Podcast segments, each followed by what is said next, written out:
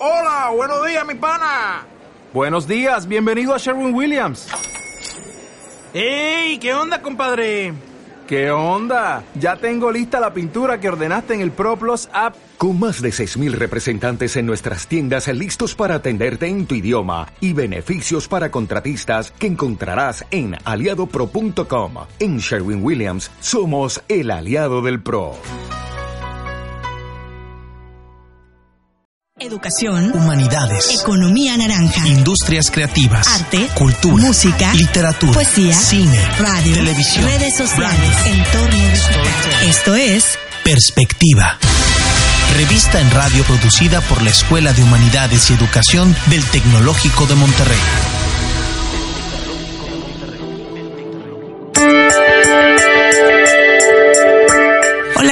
Soy la doctora Maricruz Castro Ricalde de Campus Toluca. Tengo a mi cargo un proyecto que se llama Humanizando la Deportación, un archivo de narrativas digitales que es apoyado por el CONACID y por eh, la Universidad de California. ¿Qué es lo que nosotros proponemos y cuál es el punto de partida de este proyecto? Por un lado, tener en cuenta el fenómeno migratorio que es un elemento importantísimo para la economía de nuestro país. Solamente quiero recordar que en 2018 se batió el récord histórico del envío de remesas. Fue 11% más que en el 2017. Estamos hablando de más de 30 mil millones de dólares que llegaron a nuestro país gracias a todas estas personas que han migrado principalmente a Estados Unidos y que no se olvidan de sus familiares, no se olvidan del compromiso que tienen con la, el círculo cercano que dejaron para irse a trabajar a los Estados Unidos. ¿Qué implica entonces esto? Que en esta posibilidad de enviar este dinero que es aproximadamente es un promedio de 320 dólares mensuales. Es como si tuvieras la posibilidad de que alguien está, alguien, un miembro de tu familia, está trabajando en, en algún lugar de una forma legal y que es un ingreso ya fijo para ti. ¿Y esto qué implica? Que para poder obtener esos recursos, esta persona que migró, esta persona que se fue, está trabajando en los Estados Unidos. No está de vago, no está eh, viendo a ver qué delito comete. Tan es así que de los 220 mil deportados hasta fines de 2017, prácticamente solo el 2% fueron deportados por crímenes graves. El resto de la gente que fue deportada, por ejemplo, casi el 40% fue deportada sin haber cometido un solo delito en los Estados Unidos. Fue deportada por el simple hecho de no contar con un documento que acreditara su situación legal en ese país. Hay una tendencia muy fuerte que dice que hay que frenar la migración en general como un fenómeno mundial, pero esta posición no toma en cuenta no solamente que los migrantes son personas que no están enfermas, que no son ancianos, que no son delincuentes, es decir, que no son una carga para la economía estadounidense, sino más bien son parte de su motor. Y junto con el motor que anima a los Estados Unidos, es sin duda el motor de la economía en México porque es la segunda fuente de ingresos después de las exportaciones de la industria automotriz. De aquí que tenemos que pensar el fenómeno migratorio de una manera mucho más amplia, desde una perspectiva político, económica, pero sobre todo social y humanitaria. Les damos la más cordial bienvenida a Perspectiva, la revista cultural producida por profesores y alumnos de la Escuela de Humanidades y Educación del Tecnológico de Monterrey. Para nuestro programa de esta semana, Maricruz Castro Recalde, profesora investigadora del Campus Toluca, nos plantea en su editorial una breve definición de migración y por qué es importante verla de una manera más amplia. Con ese tema en mente, la alumna Valeria Beltrán del campus Sinaloa entrevistó a las profesoras Mónica Johnson y Elsa Gallardo sobre una importante actividad realizada con migrantes. Para Espacio Naranja Música, el campus Toluca nos pone a tono con los hits musicales para iniciar este año. Verónica Orihuela del Campus Ciudad de México nos presenta para Espacio Naranja la segunda parte de la entrevista sobre Black Mirror Bandersnatch. En Navegante, Mauricio Ramos del Campus Monterrey nos aclara la definición de huachicoleo. En la misma sección, Yasmín Hernández nos trae información sobre las migraciones en el mundo. Uriel Reyes preparó información sobre la migración y la música para Espacio Naranja. Y como siempre, Mauricio Ramos y Alexandra Chávez nos traen lo último en noticias en nuestra sección Notieje. Adelante en perspectiva. El Tecnológico de Monterrey atesora colecciones de alto valor cultural, ya que éstas resguardan historia, arte, costumbres, entre otras, y son consideradas patrimonio cultural. El campus Sonora Norte del TEC de Monterrey forma parte de nueve campuses que conservan un patrimonio documental gracias a la obra del arquitecto Gustavo Aguilar Beltrán. Esta colección está presente en el campus Sonora Norte, para quien desee utilizarla. Un tesoro que ha sido de gran utilidad para proyectos de investigación y conocimiento, procesos de diseño, técnicas constructivas y principalmente de historia. El plan a futuro es compartirlo a nivel internacional con todo el que está interesado en la arquitectura moderna. Las habilidades transversales o power skills han probado ser más necesarias en un mercado laboral en el área de tecnología. Carlos González, director académico en la Universidad de Castilla-La Mancha, comentó sobre la raíz de una nueva crisis educativa provocada por los cambios constantes de dicha área, mencionando que se debe de educar para el mañana en vez de para el hoy. Para lograr esto, es necesario enfocarnos en aquello de lo que la tecnología carece. Según un estudio realizado por LinkedIn y basado en el análisis de los perfiles de sus usuarios, las habilidades transversales que otorgan mayor empleabilidad son comunicación, organización, trabajo en equipo, puntualidad, entre otros. Para Perspectiva desde Campus Monterrey, Mauricio Ramos y Alexandra Chávez. Hola, mi nombre es Valeria de Campus Sinaloa y hoy vamos a platicar con dos profesoras del Departamento de Lenguas. El pasado 6 de noviembre festejamos en la región occidente el segundo Día de las Humanidades con el tema Dignidad y Diversidad. Como actividad para este día, las maestras de inglés Mónica Johnson y Elsa Gallardo llevaron a sus alumnos como María Fernanda Mendívil a tener un contacto muy interesante con los migrantes que pasaban por la ciudad de Culiacán. Maestra, ¿nos pudiera compartir un poco sobre qué trató esta actividad titulada My Story, Your Story? Buenas tardes. La actividad consistió en que los alumnos pudieran interactuar con los migrantes. Primero que nada, lo que la intención fue que ellos pudieran reconocer los valores que tienen estas personas, la valentía y la perseverancia de que dejan todo por buscar una vida más digna. Y segundo es que también mostraron algo de, empatía, ayudando a los demás, dando una cosita tan pequeña como era llevar cobijas, comida, una mochila que ya no usaran, este, lo que, y el tiempo, sobre todo su tiempo de convivir con ellos, que a lo mejor no era mucho, pero para estas personas sí era una gran diferencia.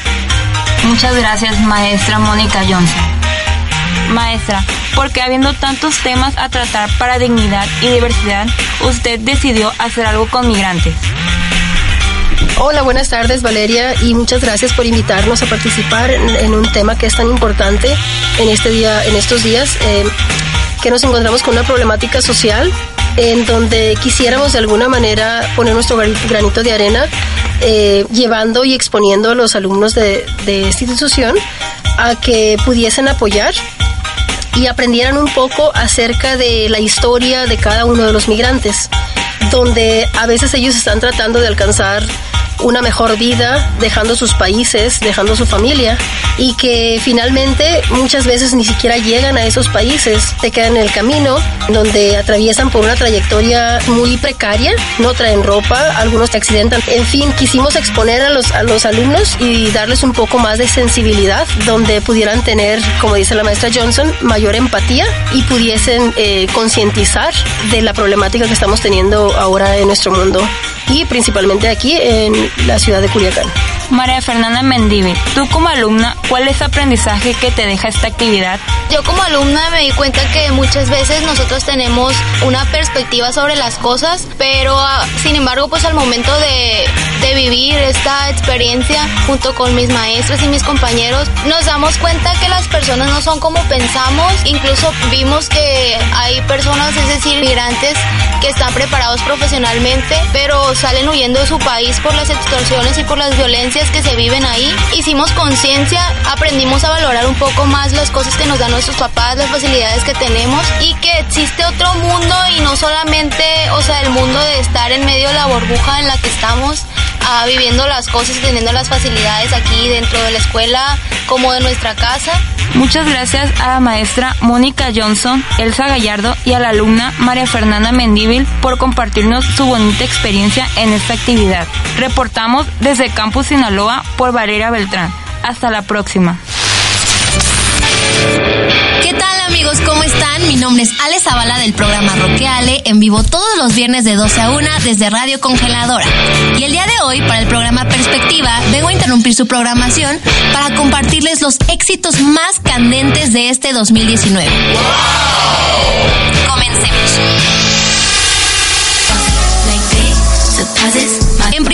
Lugar, tenemos nada más y nada menos que Seven Rings de la guapísima y talentosísima cantante estadounidense Ariana Grande, que rompió un récord en Spotify con esta canción como el debut más grande por un artista en la historia. Y la verdad es fácil entender por qué, ya que como su pasado éxito Thank You Next, este nuevo sencillo nos anuncia que el álbum estará bomba. En segundo lugar, tenemos a uno de mis cantantes favoritos de toda la vida, Sam Smith, con una canción muy suave y sensual con tonos de RB y con una metáfora sobre seguir adelante después de una relación. Dancing with a Stranger es una canción que no te puedes perder si alguna vez has sentido que necesitas salir con alguien nuevo solo porque temes estar solo. Número 3. Estoy segura que para estas alturas del año ya todos vieron Spider-Man Into the Spider-Verse. Pero ya escucharon el soundtrack y es que la canción que ocupa el tercer puesto es Sunflower de los artistas Sway Lee y Post Malone, que lograron crear una canción que es heroica y emocional al mismo tiempo. Perfecto para la trama de esta edición de Spider-Man. Además, últimamente el trap está teniendo muchísimo pegue y es fácil entender por qué.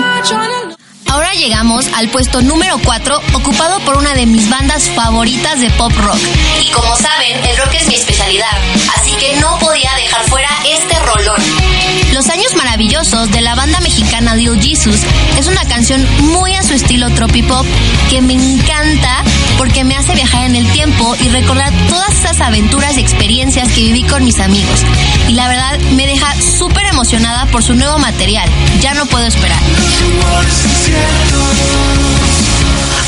Y ahora, en el puesto número 5, volveremos a la temática un tanto despechada, pero la verdad no les voy a mentir, con o sin pareja, este tipo de canciones son las mejores canciones. Y Excuses del cantante, compositor y futbolista británico Ollie Murs es un gran ejemplo, ya que nos habla sobre cómo él sigue inventándose excusas para cubrir que él y su pareja ya no hablan como antes y que prácticamente todo se está acabando. Y la verdad es que todos hemos estado en esa situación, pero como dice la queridísima Ariana, thank you next. What's next? Con ese next, vámonos a un estilo de música completamente diferente. Y es que en el séptimo y último puesto tenemos a Calvin Harris y Rag Bone Man que nos traen la rolita Giant. En esta ocasión vemos que Harris continúa con un estilo disco con años de los noventas que hemos visto ya en otras de sus colaboraciones pasadas y que sin dudas nos hacen querer pararnos a bailar. Y estos son los hits musicales del 2019 que no te puedes perder. Yo soy Ale Zavala desde Radio Congeladora en Campus Toluca para Perspectiva.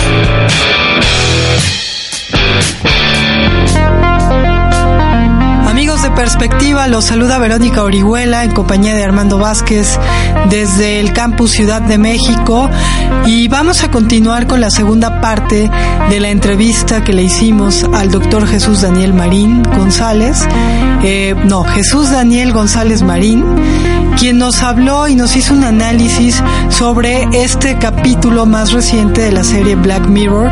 Los dejamos con ella. Adelante. Me quiero detener un poco en un, en un par de cosas que salen a raíz de lo que me comentas. El poder que tiene el usuario o el teleusuario o el espectador frente al creador de la serie, en qué papel quedaría el guionista. Y la otra parte es, eh, fíjate, el discurso hasta interpela al espectador. El, el, el, guionista, yo creo que los guionistas van, no solamente son importantes, sino van a seguir siéndolo, porque para venderle al espectador la fantasía de que tiene poder, porque en, en, sentido estricto es una fantasía, no es que, eh, digamos, es un poder que está acotado, que está limitado, pero no importa, en el universo del deseo y de la fantasía, lo que tú decías, tú como espectadora estás aterrorizada y temerosa sobre qué decidir, eh, sobre decidir la suerte de los personajes que están ahí. Y creo definitivamente que más allá de toda la interfase y de toda la programación tecnológica, lo que permite seguir teniendo interés es lo que un guionista haga porque finalmente es la historia, son las posibilidades y yo creo que los guionistas van a tener cada vez más trabajo. Eh, y ahora que es interesante que cada vez más en la cultura popular se tomen palabras eh, que eran eh, un refugio simple y sencillamente del trabajo académico. Eh, un gran teórico de la literatura francés, que aún vive, por cierto, Gerard Genet, él definió un término llamado transtextualidad para categorizar todas las posibles relaciones que un texto puede tener con otro. Y la hipertextualidad es una relación específica en donde un texto cobra sentido porque hubo un texto anterior al que está remitiendo. En el caso de Bandersnatch hay una hipertextualidad eh, eh, volcánica, me atrevería a decir, porque no solamente está aludiendo a toda la cultura tecnológica de la década de los 80 y todo el diseño escenográfico y los objetos, sino que a la propia serie de Black Mirror. Entonces, uno encuentra marcas, elementos en, en Bandersnatch que remiten a Black Mirror, pero que remiten también a la cultura de los videojuegos. Bueno, yo creo que en el campo de la televisión, la serie más hipertextual o la que de manera consciente eh, trabajó así fue Los Simpsons están llenos de múltiples referencias a la cultura popular. Entonces, claro, eh, te digo, aquí lo interesante es que las referencias de Bandersnatch tienen que ver con eh, una con los videojuegos y con una forma de acercarse a la producción audiovisual que está muy acotada dentro de ese universo. Daniel González Marín, que es doctor en comunicación y que por eso estamos platicando con él, ¿qué hay, qué ves en esta nueva, no sé cómo decirlo, esta parte digital, televisiva, eh, que pueda ir sucediendo? Pues mira, yo creo que aquí el fenómeno de la transmedialidad es lo que está ocurriendo con la cultura audiovisual de nuestro tiempo, ¿no? Es decir, un, el capítulo de una serie sui generis, porque no pareciera formar parte estrictamente de una temporada, pero en Black Mirror digamos, cada capítulo no hay unas, una serialidad en ese sentido, eh, pero hay muchos elementos que te, que te llevan, digamos, que no solamente te evocan otras, eh, otros capítulos de Black Mirror, sino que también aprovechan las posibilidades de esa plataforma. Por ejemplo, no sé si tú sabías que el sonido que escucha en sus audífonos el personaje que se parece mucho al de los viejos fax. Eh, si tú registras, eh, si tú lo traduces en un código QA, eso, ese código entras a internet y te puede llevar a eh, digamos, a un subsitio que tiene que ver con la misma historia. Yo creo que hacia allá va la televisión. Yo creo que el futuro de la televisión, si lo ponemos entre comillas, yo creo que tiene que ver con la capacidad del espectador de participar de lo que está ocurriendo ahí y de llevar al espectador a otros territorios que no son exclusivamente los de la pantalla.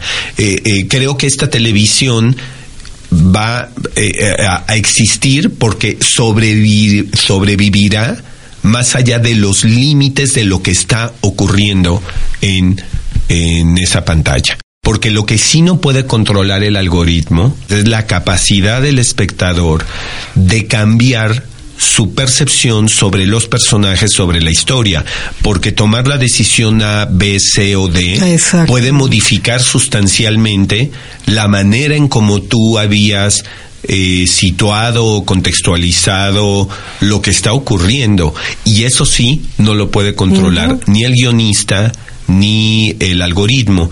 Y creo yo que apostar por esa inteligencia del espectador que tiene muchas capacidades para decodificar lo que está ocurriendo ahí, eh, yo, creo que eso sí es maravilloso.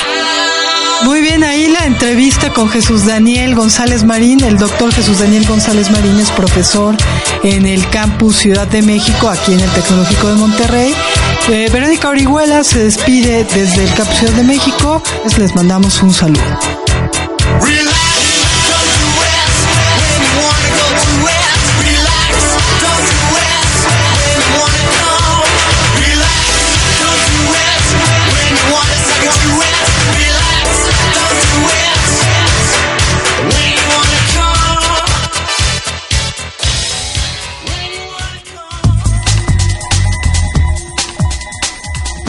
Si has leído sobre la actualidad de México estos días, seguro que te has encontrado con noticias sobre el desabasto de gasolina y con la palabra huachicol.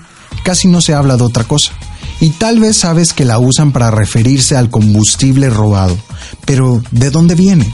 ¿Qué significa exactamente? ¿Por qué usan esa palabra en México? ¿Por qué a México le resulta tan difícil parar el huachicol, el robo de combustibles que incluso hace que se cierren hasta las gasolineras? El problema del huachicoleo domina el debate político y social en México desde que el gobierno de Andrés Manuel López Obrador puso en marcha una estrategia contra el robo de gasolina. Durante los últimos años, los huachicoleros, quienes participan en la extracción y venta de combustibles robados han generado pérdidas millonarias a Pemex. Según datos oficiales, las pérdidas del Estado son de 60 mil millones de pesos. Aunque existe un debate en México sobre el origen exacto del término, especialistas coinciden en que la raíz viene de la palabra en lengua maya watch, un término usado para referirse a los forasteros. El diccionario maya de la Universidad Autónoma de Yucatán explica que así se le dice a la persona que viene de otras entidades federativas fuera de la península, es decir, de la región maya.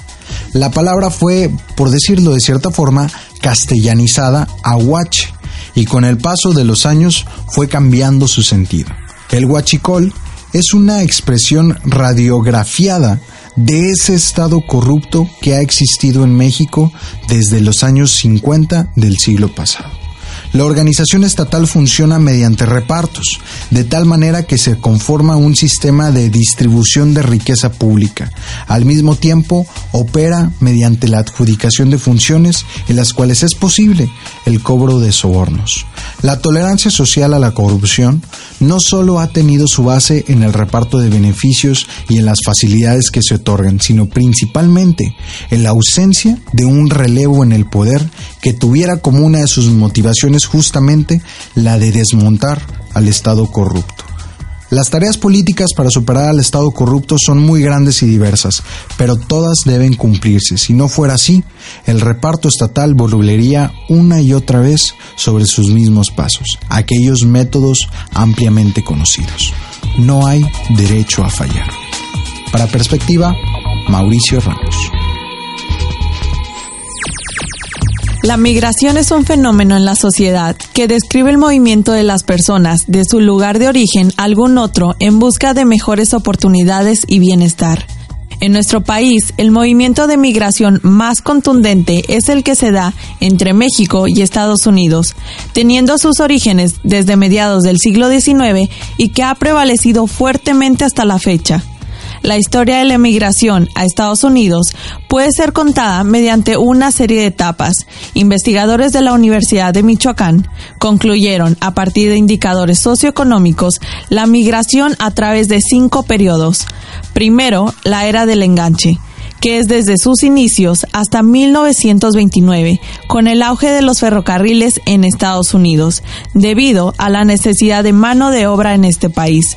Seguido, se da la era de las deportaciones, de 1929 a 1941, caracterizado por la crisis de 1929. Continúa con el programa Bracero durante la Segunda Guerra Mundial y concluido este programa en 1965, la migración indocumentada tiene sus inicios. Este periodo termina en 1986, seguido por la Gran Excisión, con la aprobación de la Ley de Reforma y Control de la Inmigración, a lo que se conoce ahora. La migración es un fenómeno social que se seguirá dando ya que las personas siempre están en busca de su bienestar y al poner a dos naciones con estándares muy diferentes y desiguales en diferentes aspectos, es muy factible a que continúe este evento social.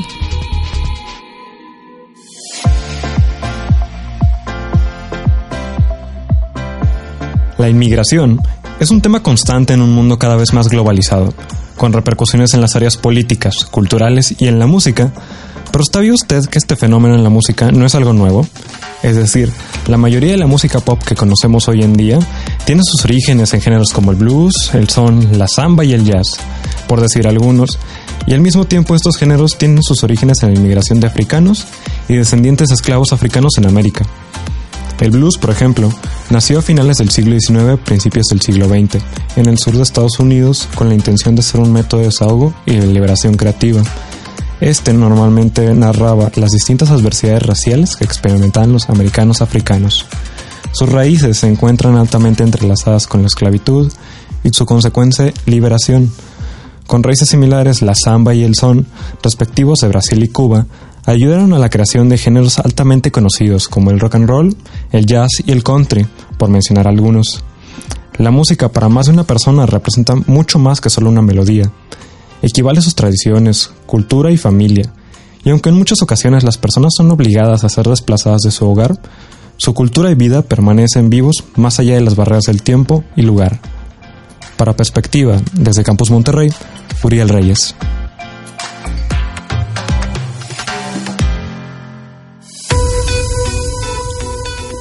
Agradecemos su atención a la transmisión de esta semana de Perspectiva, la revista radiofónica producida por profesores y alumnos de la Escuela de Humanidades y Educación del Tecnológico de Monterrey. Los invitamos a acompañarnos en nuestra siguiente emisión que estará dedicada a Roma, la película de Alfonso Cuarón que está dando de qué hablar en el mundo del cine internacional. No olviden seguirnos a través de nuestra plataforma digital en Facebook, Instagram y Twitter. Nos encontrarán en arroba EHEITESEM todo junto. Tampoco olviden suscribirse a nuestro podcast Perspectiva en la aplicación iBox. La producción de información está a cargo de profesores y alumnos de la Escuela de Humanidades y Educación del Tecnológico de Monterrey. La edición de Juan Esparza. La producción ejecutiva de Cristina Cervantes y Marco Cobos. En la coordinación general Ingrid Hernández. Se despiden de ustedes Cristina Cervantes e Ingrid Hernández. Hasta la próxima. Perspectiva. Revista en radio producida por la Escuela de Humanidades y Educación. Derechos reservados del Tecnológico de Monterrey.